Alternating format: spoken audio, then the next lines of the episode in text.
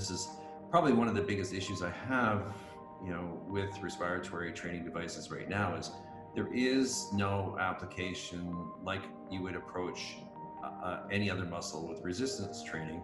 First of all, you have to differentiate the number of problems, um, and then you get your categories, and then you can do your your training theory application, mm-hmm. and then you get tons of experience.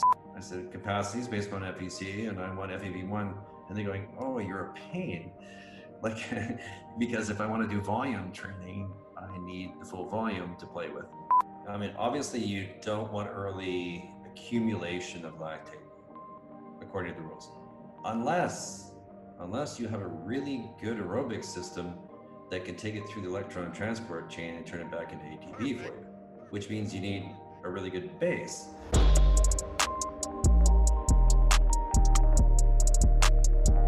Yeah, so in in writing this resistance part one lesson, it was it was torturous. But when it when it came down to it, you know, one of the things that you always see people hanging themselves on is an improved one RM means this, and a one improved one RM means that. And you're going, no, that's what you chose to do the research to show that it changed. Right. And this is like uh, you know a higher VO2 max or VO2 peak is is always the sign, and you're going, well, how they get there is more important you know and and unfortunately the way that we do research we tend to hang on to that one sentence and going well that's that was a judge but was that the right was it a 1rm the right thing to select when you were looking at a strength endurance program or a hypertrophy program mm. it's not. yeah it's yeah it's always the even i was i was listening to some some some guy talk about ways that we extract extract truth from information that we find. And he obviously talks about research a lot. And one of his points was that you can have true facts that actually portray the overall picture as wrong or or that that in, in, introduce bias even though you're actually using true values and right and correct data you can you can flip that around and make it misrepresentative of the whole uh, if you're not careful in your methods and how you apply it and then how you interpret it so it's like like you said, it's uh, are are are they looking at the right thing? Like we were talking about just before getting on the air about the the how many reps, right? And I had this conversation this morning with my client where it's how about how many reps from failure? Let's start from the end point instead of starting from zero and then being like, so I've got this load. I personally, the coach, don't know how many reps you should be doing with this load if it's the first time we do this exercise because I don't know. I can I can make an informed guess somewhat, but it's going to be like a kind of a rule of thumb. And then, but what's what's more interesting for both for me and for the person to understand is like let's start from failure and let's work our way back. And if we fall between five and one reps in reserve, then we're probably hitting it on the money and we're going to make progress. So, like you said, framing the the the, the problem correctly is is a, a, probably a a formality for for a lot of people. And maybe if we spent more time better defining those things, we'd actually have better outcome or more meaningful outcomes or things to measure down the line. I, I agree, and I, a lot of people don't uh, keep in mind the importance of of not working to failure. I mean, that's that's a test. You know, if you're going to train, uh, we know that if we try and train them each set to failure, that you're going to be pushing them to use inappropriate mechanics uh, and you're going to be bringing on bad form and potentially injury. Mm-hmm. And there's really no advantage to the outcomes. So I'm with you using an RIR of, of 0.5 or 1 or an RPE of, you know, 9, 9.5 or staying in the range of 7, 7 to or 7.5 to 9, 9.5 is great. You don't take them to failure. They think they could have done one more rep, but they didn't try and squeeze it out. And that will stop them from using really bad form and, and potentially being injured and yet still have results. So I, I, think it's a it's a great way of doing it. Yeah it's it's definitely I, from my practical experience it's probably the the easiest way to to to format training. And for, for most people obviously in in some edge cases you're gonna maybe need other other means. But for for most people doing reps in reserve is is probably the easiest thing daniel we jumped into the conversation without any intro um, because I mean we were chatting before and I thought it was good, so I thought let's let's just jump in and throw it in. Uh, thanks for coming back on. By the way, it's the, it's the second episode we do together. My pleasure. There must be something going right. Absolutely. Um, so I we had some uh, some great conversations last time. For people who did not yet listen to that one, I recommend you go check it out. It was episode ninety six, if I'm not uh, mistaken. And uh, today I wanted to you know take it a, little, a few steps uh, forward from there. Um, I've been lucky enough to have a few conversations with you since then, talking about specific cases and all the testing that I've been doing and everything that you've been putting out. Um, one thing I wanted to, to, start with today was talking about uh, breathing patterns uh, in different sports and your experience with them because uh, after watching your uh, presentation on the on the Moxy Monitor YouTube channel about combining Moxy and uh, metabolic analysis or, or VO2, um, that that brought a lot of things uh, to to the forefront for me. And one of them was, okay, so what is the right way to breathe uh, when you're doing your sport if you want to to optimize uh, for that aspect of things? And uh, a particular case that I've been interested in is breathing and rowing. Uh, and I know mm. you've had some experience with with some rowing athletes. Uh, there's that particular nature of the the rowing stroke on a machine uh, on the boat as well. But let's talk about the machine so it's applicable to more people here, where there are constraints in terms of position, uh, tension generation, stability that you have to create during the, your stroke, and that are going to um, have some restriction on the way that you breathe. So, how have you approached that um, when you when you had the, the chance to work with it?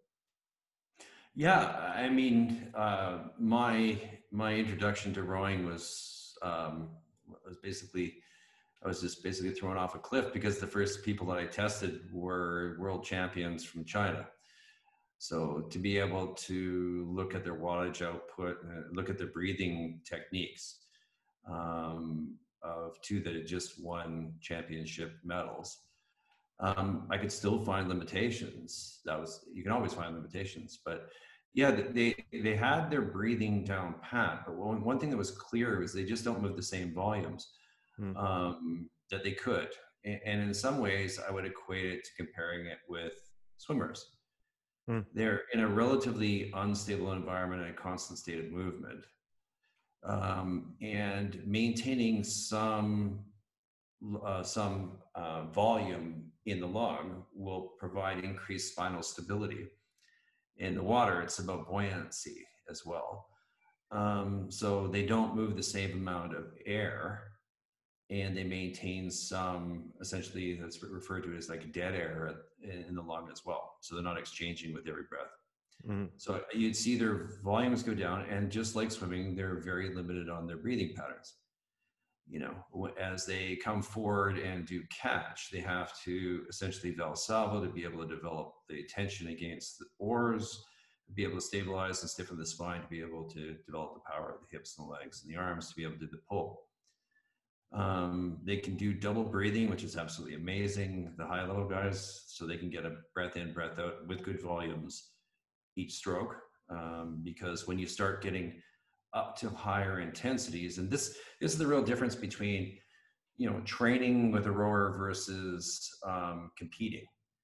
Um, in a lot of cases, you will not find that these guys will reach zone four or five during a race because the distances of the races are longer. So they'll hang out in three and four. So they don't have to develop, they're not going to switch that fuel system, otherwise they wouldn't finish the race. They will initiating getting the boat moving and maybe again at the end. But otherwise they live in three, bottom of four. And if you think of the constituents that are um, that are made up by using that fuel system, um, it, it, doesn't require a huge rapid breath. It's still kind of hanging around that you know, 30, 36 breath per minute. Mm. And they could just beat it, they can meet it into the cadence that they're using. When we're testing people, we're, we're jamming them right up to zone five, and they're having a hard time getting the breathing frequencies up to that 40, 50, 45 to 55 breath per minute, which CRP requires to be able to offload the byproducts. Mm-hmm. So it, they can't get that in during a rowing stroke. So you can see them suffering at the top end where they're be, they're just essentially uh, being shut down because of an increased acidosis at the muscles themselves. Mm-hmm. So uh, it, sorry, go, going back to the, um, you were talking about the, let's say 35 to 38 strokes per minute on a, on a boat usually. And that's usually what you'll see in testing on a concept two. If somebody's doing a 2K, they're usually in that kind of range. Um, so you're talking one breath per stroke, right? Uh, so they're they're ventilating at between 35 and, and, and 40 essentially, which is which is very low for a max effort. And so uh, when you say they're they're not moving the same amount of air, are you, t- are you are you meaning that their minute ventilation is low, but their tidal volume is actually pretty high because they have to do one breath. They can only do so many breaths in a minute due to the constraints of the rowing stroke. Yeah, and, and sometimes it's a bad habit, right? It, it's being really le- being lazy uh, as they're coming forward to do catch again and not emptying the lung out as much as they can. So if they if they fail at anything, it's a forceful exhalation. Mm-hmm. Um, because they have time enough for a forceful exhalation and then a full inhalation, and then you can still maintain the volumes prior to catch, but you can bring a lot more O2 in, a lot more CO2 out. Mm-hmm. So that's what I work on on them at is the fact of what is your is your cadence, and like I said, I, I don't know whether it's just something that I noticed, but you know, there, there might be a reason why that sport requires people like that. It's the distances that they are, and they're going to work with the fuel systems that they do that happens to correspond exactly to the breathing frequencies that I would recommend for that fuel source. Now, it, you know, that's what I found works the best there. And sure enough, they have just enough time, and that's what they choose to do is to keep mm. the frequencies there. Mm. But in a lot of cases, uh, maybe being in that position, maybe um, uh, lacking um, thoracic mobility, rib mobility from being constantly in that position, um, they're having a hard time getting enough air moving. And it's really simple with those guys. If they're going, if they're that particular about their cadence, you can train them right there, right? You can say, okay, if it's somewhere between 30 and 40, I can train you at 30, 35, 40 I want you to increase your volumes uh, during inhalation and exhalation, so your tidal volume by 0.5 or 1 liter. VE will go through the roof because you can't play with breathing frequency, but you can play with volume then. Mm.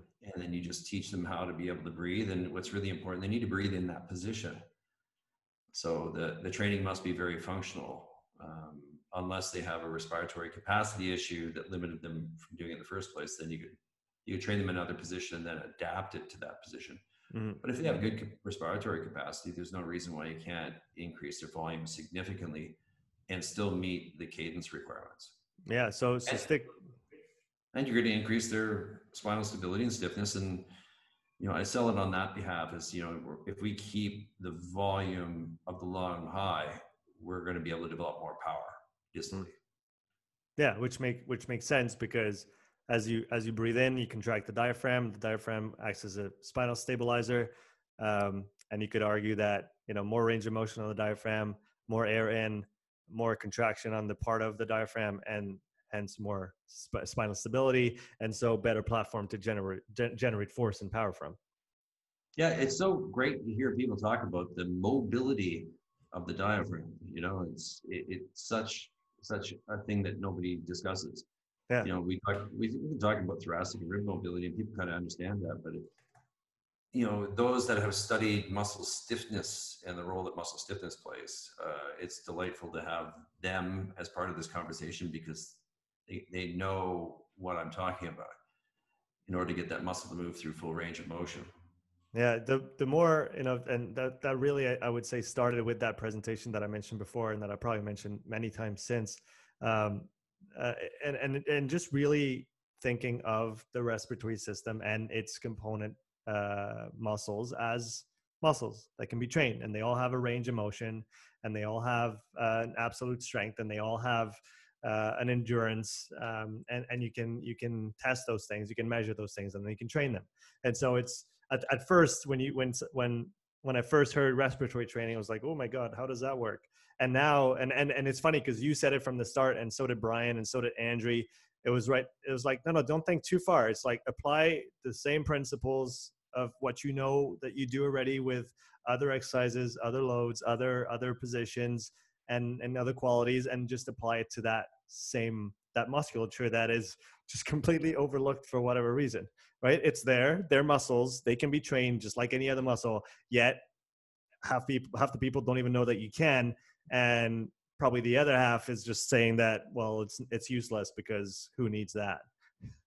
Well yeah and, and there's the other component too like of course for some reason we don't think of the heart as a muscle which really cracks me up um, but they get tired and they uh, they get fatigued they have issues with o2 delivery and co2 extraction too. I mean it's really funny that thing that drives your respiratory system can have the same problem your legs have or they crap out over 30 40 minutes and this is probably one of the biggest issues i have you know with respiratory training devices right now is there is no application like you would approach uh, uh any other muscle with resistance training and not just and resistance training is complicated there's just one right whereas do we need to strengthen it do we need to increase its power um, is it in a particular is it the eccentric movement or the concentric movement it is, it around a stiff joint or not around a stiff joint? Um, you know, is it about strength endurance over time? You know, and yet you, you buy most inspiratory training devices.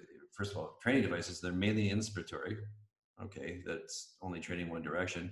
It's mainly has resistance, which is great for strength, but maybe that's not the issue.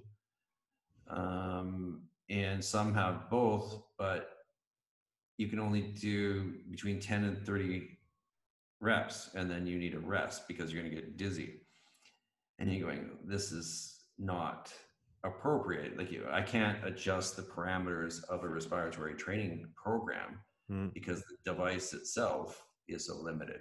Yeah yeah and and that's i guess we were talking about this just before but with the p100 now being available i know brian and aaron are releasing their NX later in the year as well. So I think there's definitely going to be more uh, more players in the space and some really interesting devices that have now all those combined uh, abilities, and and so that you know kind of takes it to the next, gives you the tools to do the job properly. Where before you kind of had to you know mix and match or, or find different tools depending on what you needed.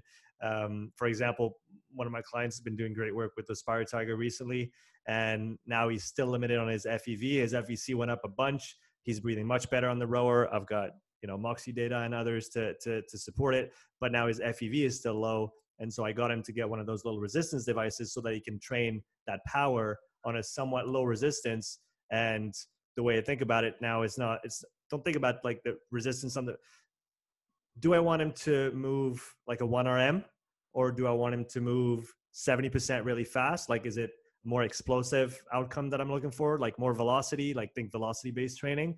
And so yeah. where do I put the resistance? Well, probably on the low side where you can, and it doesn't have, well, obviously if I had metrics, it would be better, but I can say, well, do you feel like there's a lot of resistance when you're blowing out on this? Or do you feel like you can still get a bunch of air through just with a little bit of resistance? And that's where I want him to work to get that, you know, one second max volume exhale up, uh, because that's again going to help him down the line. But uh, I had to switch from the SpiroTiger to the other tool in order to accomplish that because um, because the, the first one didn't have all the all the options. But you know, going back to the to the, to the initial point, um, those those tools are going to be really helpful uh, for for everybody to actually train things properly. Yeah, I agree with you. That's a very sound theory. What you're doing, you know, maybe it's neuromuscular. You you go, well, I don't know. So one thing that I with with a device like that with resistance on expiration is I crank up the resistance times five reps just so he engages. So he feels it and then turn it down and then still apply it. And then you've got a neuromuscular component prior to your training component. Mm-hmm. And it's if you just apply the same concepts. Uh, you, you, could do isometric, you know, over like or what are they called?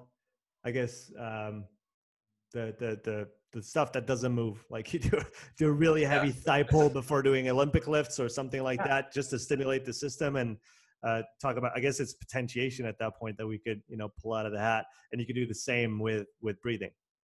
Yep flood the system as long as you don't blow your eardrums out so. So it's uh, yeah it, it, it's that's the way I've always approached this because you know when I started using SpiroTiger back in 2006, as you know, there was there was nothing out there, um, and you you get the program shipped to you because everybody begs for somebody else to send you a program so you don't have to think. And I, I kept staring at it and goes, this doesn't make any sense. It's not going to make any difference. And I went, ah, screw it. I'll start all over again. And uh, you know, it took it took a while to be able to first of all, you have to differentiate the number of problems. Um, and then you get your categories and then you can do your, your training theory application. Mm-hmm. And then you get tons of experience and then you recognize the, you know, oh, this could be changed significantly or the, or the load could be higher or, or load could be lower, but better if it was a longer duration workout and then you actually break all that out. I'm just about to write. I was going to write uh, resistance training part two, but I've received a bunch of of texts from PNOE owners saying, um, "Can you just write the respiratory training uh, side of the house?" And I went, "Yes, okay, I'll write that up as well." So I'm I'm writing two or three lessons on respiratory training that will be available through our certification program, and it, it's just great having these devices because. Mm. Uh, let's face it, SpiroTiger Go was a it was a good piece of kit, but man, you need to know what you're doing. Yeah. Yeah. Or you need to not care about the screen and put a, a metronome on and just, you know, do, do, like have the back, the right back size and the metronome and just play by that instead of having to have the device beep at you because it's, you're not breathing correctly or in the right tempo. And, but like you said, it's, it's all coming together and, and maybe taking that one step farther when we talked about breathing patterns in sports. Um, if I, if I understood it properly from your presentation, if we're doing something let's say simple like a run or a bike um, is the is the range that we want to be breathing at uh, during the effort uh, is that correct if i say that we want to be between about 60 and 75 percent of fev is that yeah I, am actually pushing people 75 to 85 percent of fev1 okay as a peak vt yeah so yeah you know and i don't mean achieved it once on a odd breath in but you know, if you're if you're using a, moving average breath of five and it's averaging out, you can you can find that they can breathe between 75 and 85 percent. They're golden. Hmm. If they're at 85, assuming the spirometry is correct, because that's always my I start getting people that tell me, "Oh, you achieved 92 percent." I went, mm, "No, you just your spirometry is horrible." So it's you know, if you hit somebody who's got good spirometry and hits 85, they are an elite athlete. It always corresponds. I don't I don't find anything but that. Mm. And you go, first of all, you just got massive lungs that are about two liters larger than anyone your size and age, and you use it beautifully. Um, and they're always at the top. Mm. And even at 75, uh, you know, um, considering I like that range because relatively it's small in comparison to the FEV number, mm-hmm. right? Mm-hmm. Uh, but yeah, if they're in that range, they're golden, and that's you know we were just discussing uh, how to score this um, uh, with uh, Panayotis and Manos from our platform team and our and our technical team. And I originally wanted to go with uh, with a standardized curve. And then I stared at the data, and we have, of course, thousands and thousands of tests. So he, they just run it and they send it to me, and I just stared at it and went, "This isn't going to work." Mm. Because really, what we want to know is, you know, if you score over 85%, I don't want you to be an excellent because your test is probably poorly done. Mm. So that's what scared the hell out of me. And um, so what we did instead was I, I completely changed the scoring systems on those metrics in which it was not just one number compared against a norm of one number, but if it's a if it's for the whole test, like nine to twelve minutes, uh, compared to let's say how they perform like an FEV one, you want to be able to look at that nine to twelve minutes of the ramp and go wherever in there their peak VT shows that they can breathe that volume at some frequency and then you compare it to it.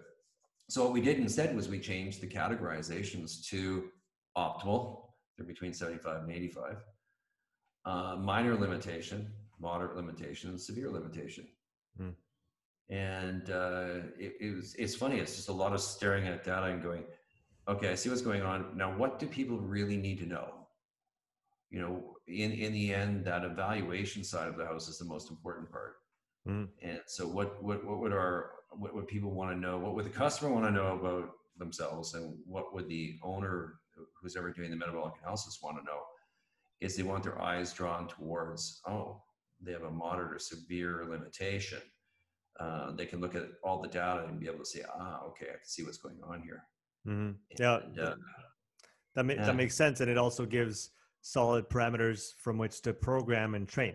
Right, once you have someone's spirometry, and right now I don't have a VO2 or a metabolic anal- analysis tool, um, but I'm still able to do the spirometry, and then from that, if I have an F- FVC and I have a, a good ratio with FEV, then I can just base my respiratory training on those values, knowing that, like you said, um, that 60 to 75 is like okay but then if you can push it farther then it's better so now now i know that and what i've been do, what i've been doing just to to simplify it a little bit i've been just using again that's assuming that the person has a, a, a 80% ratio uh, between FVC and FEV or FEV FVC, uh, then I would just base it on FVC.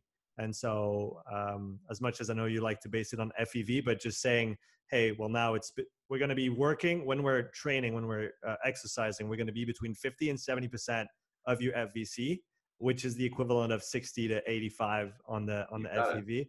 And if it, now that's my range where I want to be training and I want to be uh, good at the very good at the lower range, and then I want to be uh, ideally even better at the higher ranges, and then I can play with frequency. And now I have all my parameters. And and when my athlete writes to me and he says, "Okay, I did." um, I don't know, four sets of four minutes on, one minute off at 40 breaths per minute at 70%. Now I know I can push them a little farther and, and do a little bit more. Uh, but again, it's going back to those just applying the same principles as we apply to training uh, to yep. respiratory training. But we know we have to know where to start from and i think that that's what was missing for me at the start is like okay so where, what do we look at first? And it was really like again your presentation that was like put that fvc and fev on the map and be like this is your starting point. This is how much lung space you have. Now how do you use it in training? And it, this this was a game changer. Well thank you. Yeah it is funny. I remember making the switch from fvc to fev1 and it was uh, it was entirely because what if they're not between 78 and 82 percent? Right. Um, and it was strictly for that reason and i had to i remember rewriting all my forms. It wasn't a lot of work but it was it was sort of like we can do this better. You know we, let's let's just move this over a little bit but mm. uh, with respiratory capacity all my training's on FE, fvc and in our in my conversations with idiag, that was the interesting conversations you say well, what do you want to base it on? I said, capacity is based on FVC and I want FEV1. And they're going, oh, you're a pain. Like, because if I want to do volume training, I need the full volume to play with.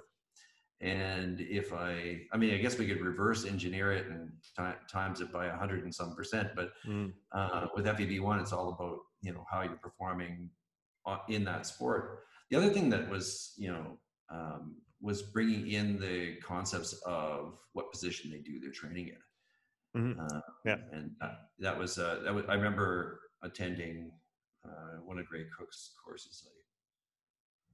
I, I had a chance with having dinner with him in in China, and I told him, you know, this this concept of uh, what's he called the the five five five by five principle, where you you have five positions and five different things well, and this whole idea of from lying flat, working mm. up into high kneels and kneels and standing, I just applied that specifically to respiratory training. I said, if they're incapable of performing this training in this position, move them back a position uh, and give them a chance. And that's, you know, I originally, that's how I originally started off with having people breathing and sitting with their elbows propped.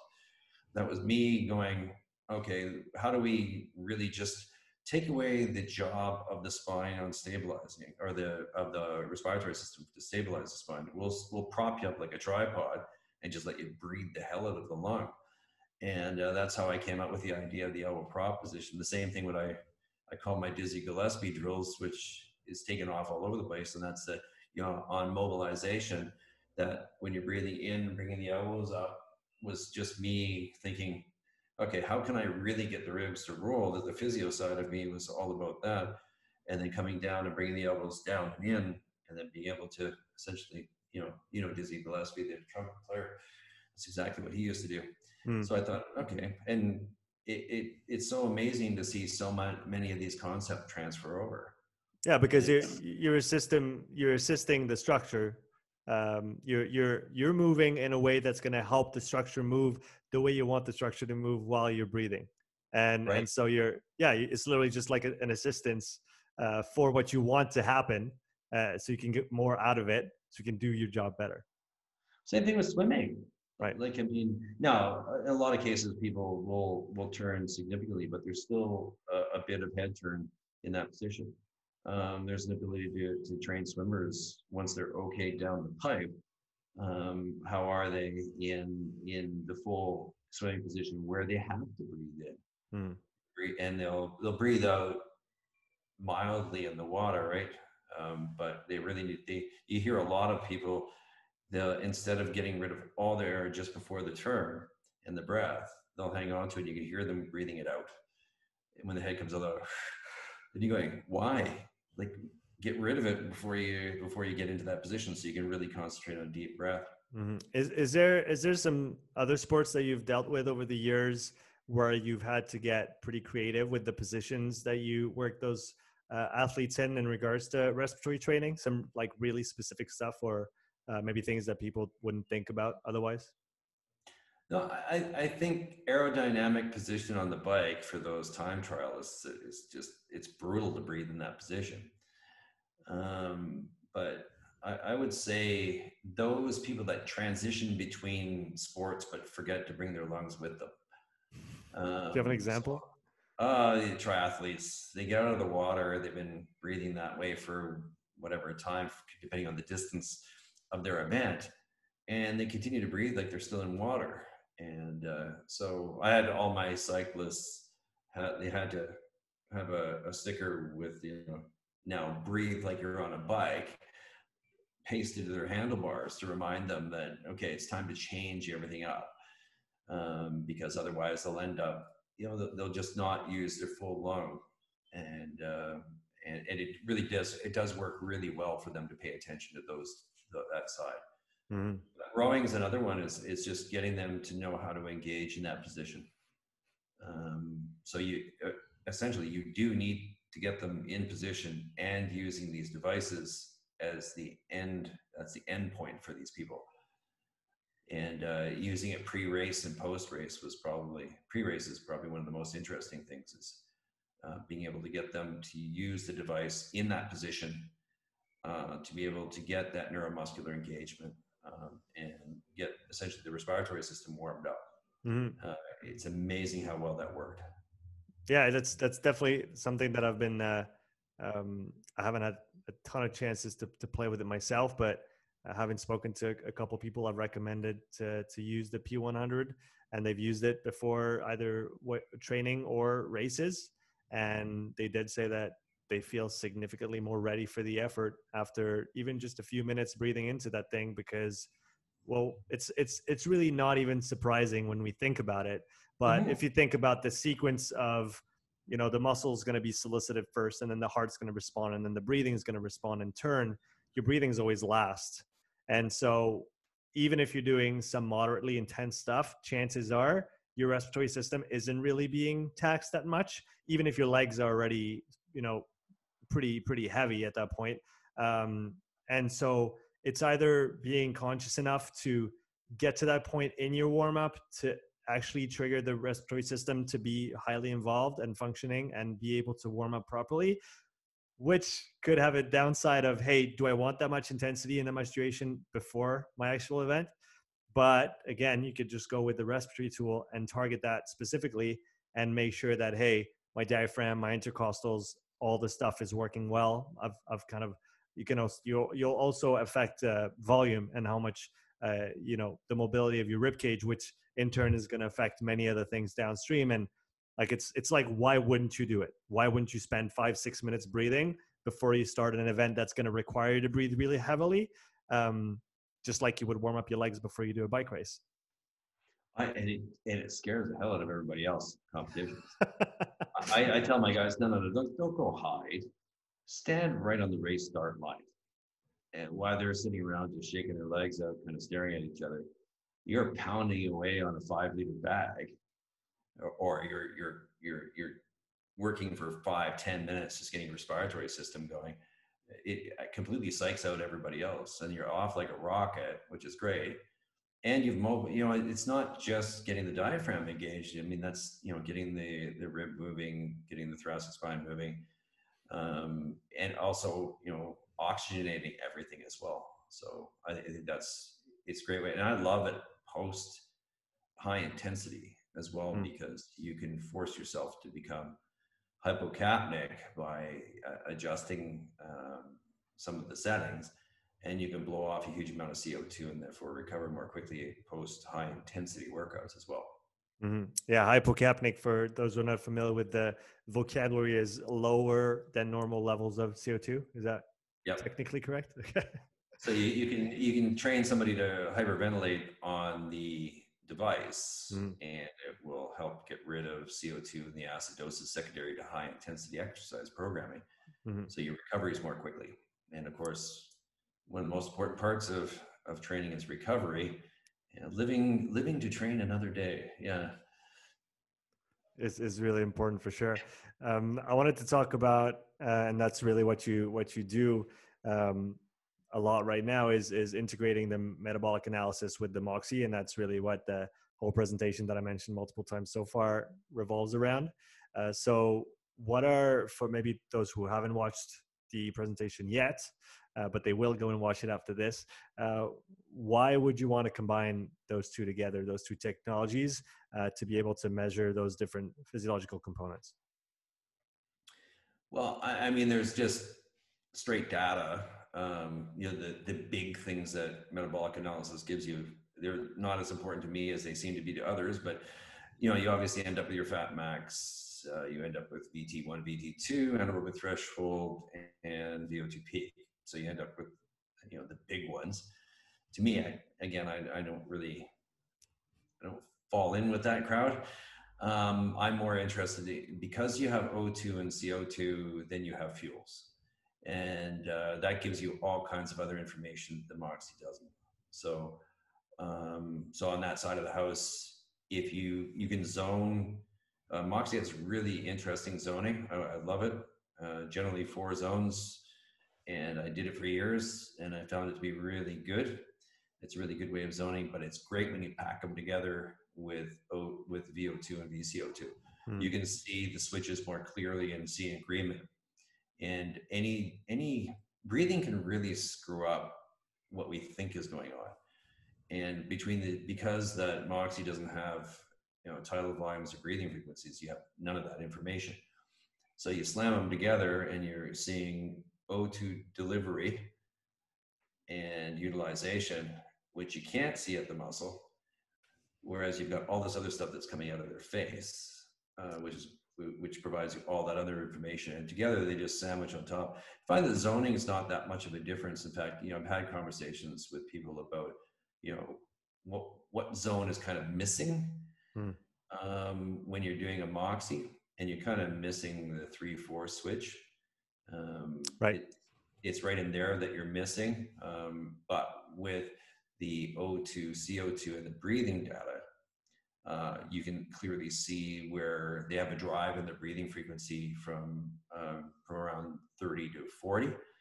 Uh, and you see a large drive in VE that you're missing with the Moxy that will indicate the, the change from three to 4 mm-hmm. Five is really beautiful with um, Moxy and the knowledge of how much O2 is being ripped off the hemoglobin at the muscle is really valuable on the Moxy side of the house for high intensity metabolism. Um, because we have to kind of extrapolate um, at the top end where they don't have to. And we don't have to extrapolate the bottom end and they have to. Hmm. So it's, uh, it's a beautiful combination. Um, so, and then also knowing uh, how much fat carbohydrate you're using in total kilocalories uh, race planning has helped a lot with that. Because uh, maybe to, to dive a little deeper into this, because I was actually talking about it, this very topic with someone today. Um, there's the preconceived notion that, which is, I guess, in part true for most, for some people, that at lower intensities, you're going to primarily use fat as your uh, as your fuel, and then you're going to switch that somewhere along the way to using more uh, more carbohydrates. But like again, it's it's it's an oversimplification that somewhat applies but then it's not the case for everybody so can you can you maybe talk about what are the components that determine uh, those different uh, fuel zone fuel, fuel usage zones and how that can actually be improved with training well the the, the statement that you made is is in a normal population mm-hmm. and this is the problem is you know it, either a metabolic disorder can have a huge difference or uh, you know w- whatever the nutrition side of the house can have a huge difference. But the training that they've done can have a huge difference on how they burn fat. And can you, you give know, an example of this? I, I, don't want to pick on the crossfitters but um, going out of the chute paying no attention or being allergic to long and slow and then constantly working out in zone three and four but never hitting five uh, what it does, if you read the research, is it decreases your mitochondrial density and capillarization and kills your base. So you're killing your cells. It will actually decrease. Do you have a sense as to why that is? That negative effect on the on the cells themselves? It's feedback loop. You don't use me, I'll go I'll go bias myself a different way. And if you're going to con, well, let's just get the carbohydrate running. We know this guy, and he always takes off and he always works the same heart rate, so you might as well just get it stimulated. Hmm. And it's exactly what happens. I most of the tests that I review because they're problematic when I'm working with people is they have horrible bases. Um, first of all, what do I mean by that? First of all, the amount of fat they're burning per minute is poor. So if we're in zone one, zone two, I'm expecting you to pull 10, 12, 14 kilocalories per minute. Okay, of fat with almost no carbohydrate. I have guys that will immediately activate carbohydrate. So it should stay buried in the basement. It should be snoozing and had to be woken up. But Otherwise, boom, as soon as I put them into a warm up, carbohydrates is fired up. And you'll see with guys that are constantly in three and four, it'll actually, carbohydrate will shoot up first mm. because they know it's about to happen. And then it'll come down a bit and fat will lazily go up because they never trained there. And their cellular health is so poor that the, the it doesn't use oxygen well and it certainly doesn't use fat well. The other thing that will happen is besides a low amount of kilocalories per minute, um, the, the ratio, it, it'll be around 50 50 carb fat, and they'll what I call a mixed fuel burner. So they're, they're just they're just running carb and fat all over the top, over top of themselves, and there's no clear cut mm. um, spot in which they go glycolytic because they're glycolytic from the beginning. This is not a good thing um, because what you want to, to do it right is you want to make them metabolically efficient at the low end um, and that will help with recovery. And this is where people, well, I don't want to work down there because you know it's boring down there, and I don't. It's not functional. you're going. It's functional at the other end where you want to work, which you don't work at the highest intensities, because it's going to allow you to be able to recover well between your sets, so you're going to be able to put that effort forward again. The other thing I notice is how early that they switch to mainly glycogen. So there's a there's a point where they're in a mixed fuel system, everything's entwined and working away, and then all of a sudden can see uh, glycogen heading off as being the, the majority provider of the ATP. And at that point, it happens at a really low heart rate. And we're not, what's great is we don't use like this has to happen before, before 120 beats. No, we look at their starting heart rate during warm up to their peak heart rate of each person and we say, what percentage along the line did you decide to switch glycolytic? And so they get scored very poorly. So they'll have low fat burn in kilocalories per minute or grams per minute. They'll have a uh, early activation of glucose and they'll have an early prioritization and move to zone three. And all three of them are assigned that their cellular health is poor. Is it, from what you understand and, and your understanding being much deeper than mine, I just, what comes to mind here is George Brooks' research on lactate. And one of the big chapters in the, the paper that, the overview paper that he posted, I believe it was last year, um, updating kind of all the it was, it was kind of a meta-analysis of the research on lactate so far and one of the big chapters was about uh, fat fat store uh, kind of activation or the usage of fat as a fuel source and it was inversely correlated with the amount of lactate present in the in, in the blood. Um, to what how many other factors impact when you start to use um, when you start to, or when you use fats or when you stop using fats? And are these uh, kind of the, the, the the people that you're talking about here that don't have a base are they just kind of switching right away to uh, glycolytic pro or glycolytic dominant processes and just having too much lactate presence which reduces in turn the amount of fat that they're going to extract from their stores and actually use as fuel uh, how, how, how big of a player is lactate in this overall picture of, of fuel usage and then what other players are there? I love the question because it's two pronged, right? I mean, obviously, you don't want early accumulation of lactate according to the rules, unless unless you have a really good aerobic system that can take it through the electron transport chain and turn it back into ATP for you, which means you need a really good base. So this is the double problem. You know, you're going to get early activation and poor uh, reuse of the hmm. lactate, mm. which next to glucose is next best fuel to glucose. So you get a double problem from having, you know, uh, a really poor base. And, you know, this is where, you know, you know, going back to your, your previous question about can you notice this with Moxy? um, you can see the O2 just being not used. So it has it shows up as poor utilization, which we think in metabolic terms. But when you've got uh, you got the metabolic analyzer data, it's very clear you can just see that there's just no fat use at all, or if it is, it's really low, and the relationship between the two is really low. Mm-hmm. And what other things? uh, can affect it? Um, well, number one, it's all about mitochondrial density and capillarization. That has to change. You need, you know, I'm sorry, I'm so sorry, but you're going to have to spend time working low and slow, but we'll reward you with the hardest workouts you ever had because the other end works really well.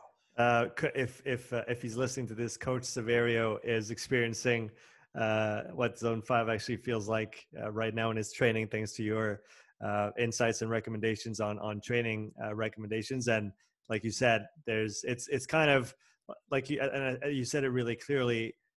CrossFitters, and again, we're picking, and it's general, and it doesn't apply to everybody, but a lot of people in that um, discipline will essentially always be in the middle, right? They'll mm-hmm. always be stuck in medium intensity. They think it's high, but when you're pushing pedal to the metal for 10 minutes, it's not actually really high intensity. It's, it's you're kind of in the middle but they never go low and they never go actually high, like real high. And so yeah. when you ha- when you have to do that, it's a it's a different experience. Like the the feedback that I got from his Z5 Z1 uh, training, we'll get to talking zones right after. Is it's it's a 10 out of 10 RPE on every single interval, and this. Well, which means he's doing them right. yes, and, and it's it's horrible to learn how to do them properly because they, they haven't. And you know, and when I don't, I, I don't want to pick on CrossFit, but you add a resistance component to it, and your limitation will not be physiological. It will be. People like to think of muscle fatigue as being physiological, but it, because you're moving a load, it's going to limit you. You're you're not going to be able to move that load again. Therefore, you're going to quit. You're not going to quit because your respiratory system, your cardiovascular system, and the muscle metabolism could still work it's just that you've cracked out the ability for that particular muscle to do that movement one more time. Mm.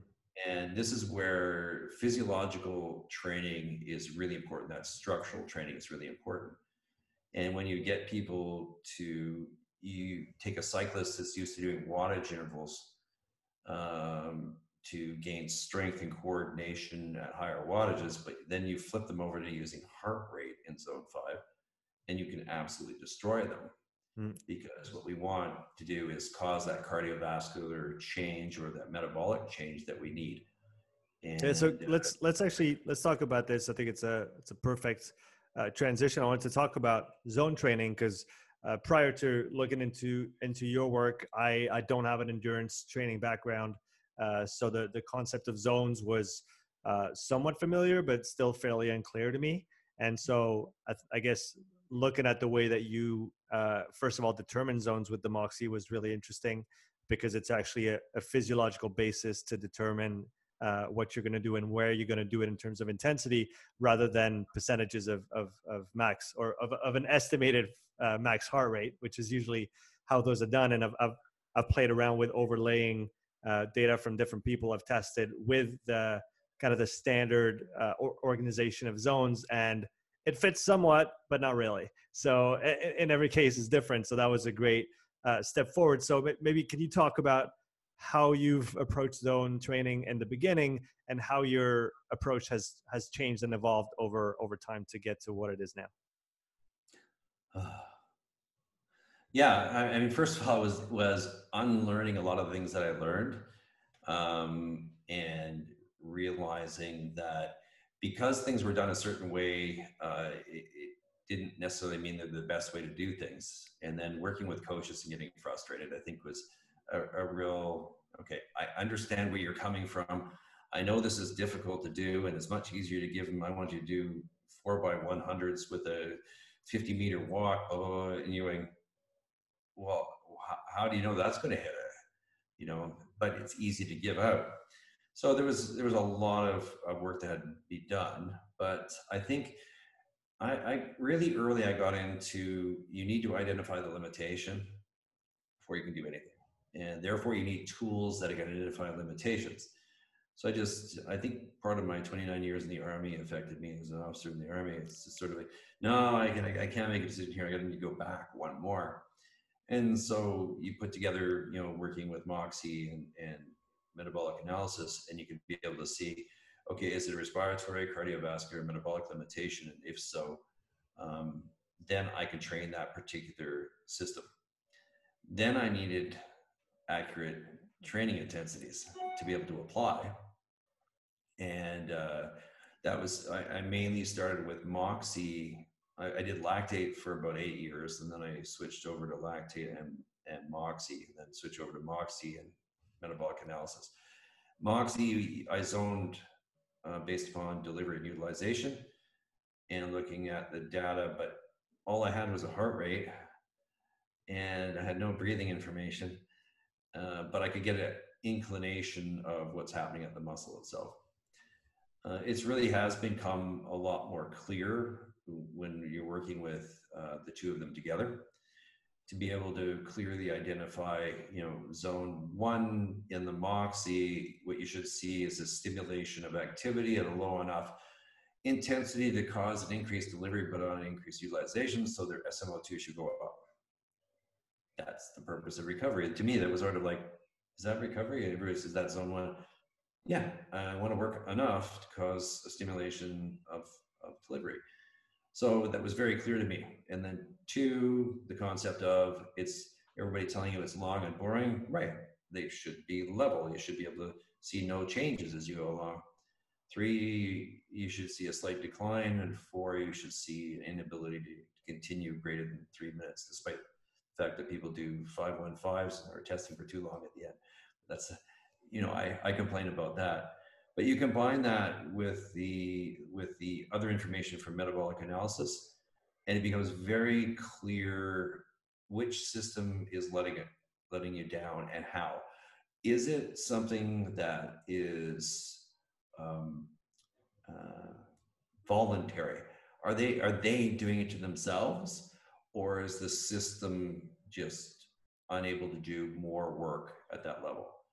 Because you, you can identify things that are completely trainable or coachable and uncoachable. You know, you've got somebody with good respiratory capacity, but they choose to hyperventilate or hypoventilate. I'm seeing a lot of hypoventilating now. thinking that they're winning and they're losing. So uh, you know, you need to look at whether it's just that's just coaching. It's great. You don't have to, you know, you don't have to do anything else. Um, but if it is base, your next question is how many sessions per week can you do? What's the durations? What's your availability on the training? That really complicates things. I can design the perfect ex- uh, programming for somebody, and they say, "Well, I can only train three times a week." And you go "Okay, um, I should have asked that question first because I've got to fit everything in." So uh, you you have to be able to design the program that will maximize the benefit for them. And essentially, you have four potential approaches with the person you're either going to do cardio based stuff, you're going to do interval based stuff, you're going to do resistance based stuff, or you're going to do respiratory based stuff. That's it. What type of interview you do is completely dependent upon the individual and whether it's structural or whether it's functional gains that you're after. You know, cardio is pretty, it's pretty simple. Um, and resistance is huge. There's like six, seven different types of resistance training. So it depends on what you choose to do there and respiratory there's about five different types of respiratory training so you've got this big shopping list that can overwhelm you but you've really got to be it goes back to isolating and finding the limitation and deciding which one's the priority is one standing in the way of the other mm. and you know in a lot of cases that's the moxy issue is you know is this a delivery issue or is it a true utilization issue and if it's delivery, is it cardiovascular, metabolic, or is it or respiratory? You you need more information with it. So um, I I think it's the exciting time, right? Where you can sit there and go, okay, they can give me five sessions per week. Um, do we have a conversation about a person that could only train three times per week? I don't believe we have. No. Oh, it's my favorite. Uh, three times per week, and you're going, all right. So I I zone two my guys. So if they lack a base, um, then what I'll do is zone two them, but I'll make them do zone five intervals at the end of each zone two workout. Oh, so yeah, you you're just bunching them up together. Yeah. yeah, yeah. It's it's it's you know it's funny. Um, that reminds me of Evan's approach of doing. Uh, I, I forget exactly the setting, but essentially you're doing sprints into an auto-regulated termination depending on moxy values into a zone two session. Yeah. So he's got to flipping it around, but same idea. Absolutely, yeah. I, you know, I was reading his stuff and going, I'm doing it out of a requirement to fit it into a program. Um, but it's really it's weird. Everybody, your first reaction is suck back and go, "Am I going to undo everything that I just did by making them do zone fives?" And you're going, "Oh my God, we we have a really weird idea of how our body works."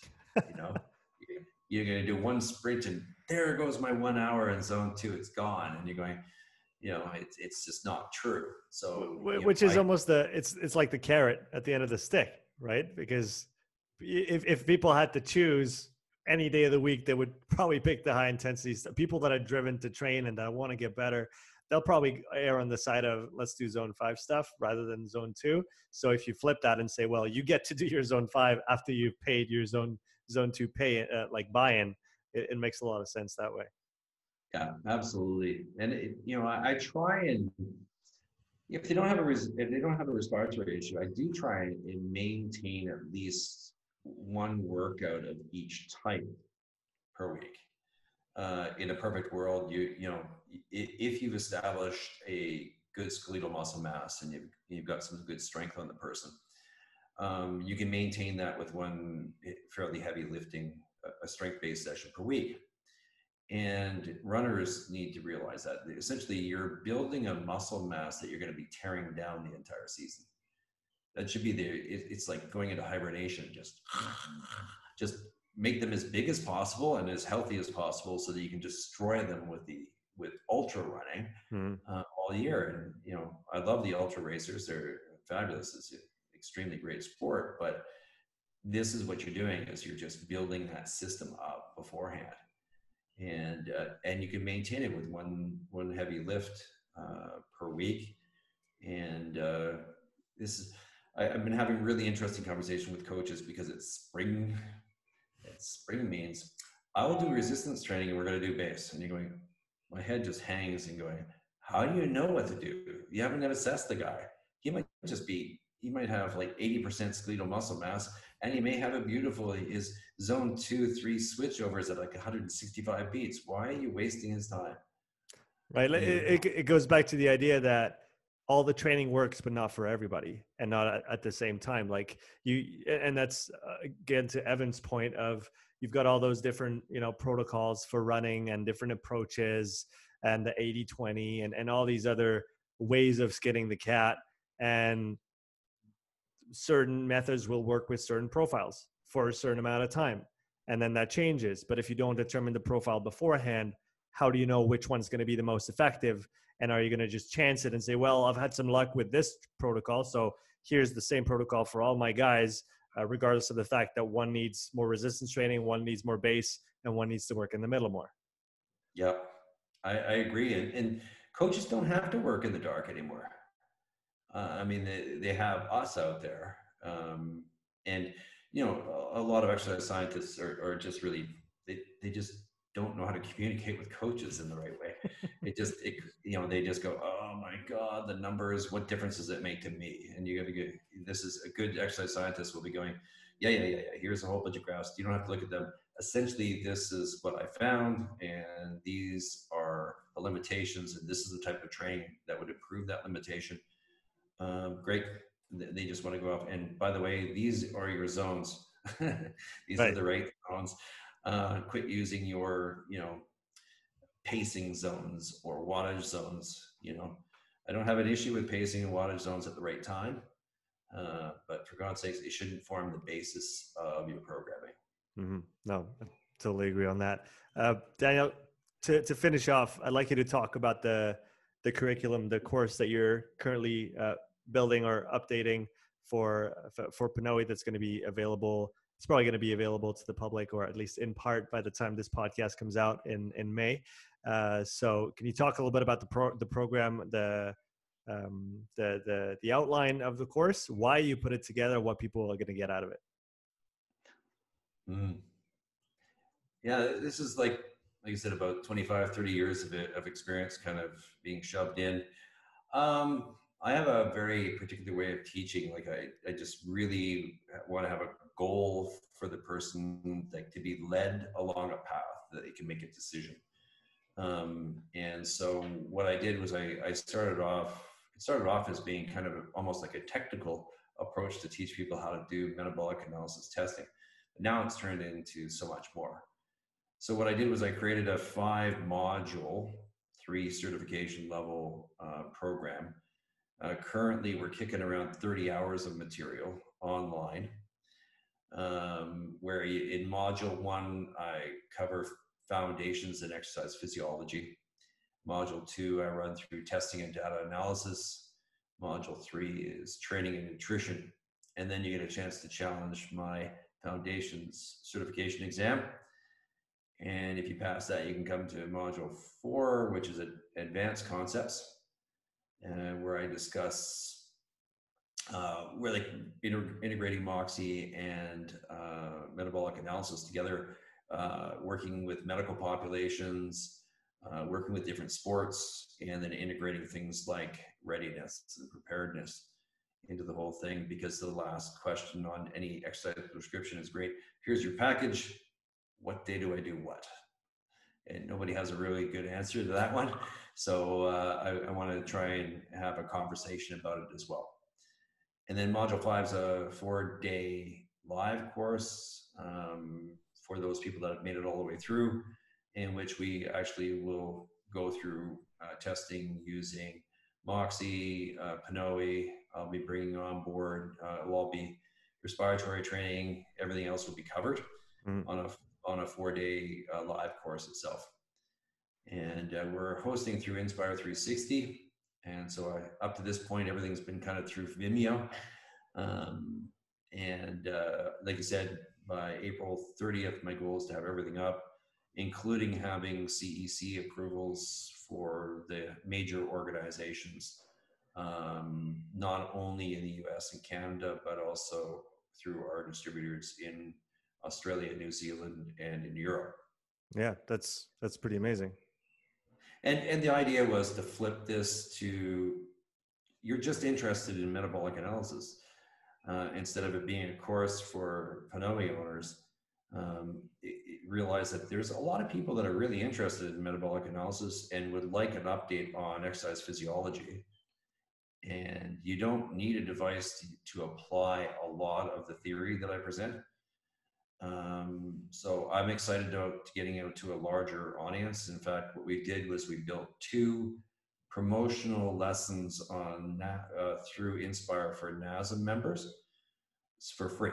So they're going to be hmm. able to attend um, two introductory courses um, through uh, Club Connect, through Inspire, and they're going to be able to get CEC credits for completing those lessons. Yeah, that's that's really good. Make sure that uh, you send me that link by the time that, uh, but when it's done, so that I can embed that in the in the show notes. So for everybody listening here, you should be able to find the the link to the course uh, in the show notes. If not, it will be updated in in due time. Uh, Daniel, thanks again for coming on the podcast. It was a pleasure to talk to you again. Oh, it's a joy, and it's so nice to talk with somebody who is so interested in and uh, still growing like I am. I, I, I, appreciate it. Thanks a lot. And uh, I'll talk to you soon. Thank you very much, Sean.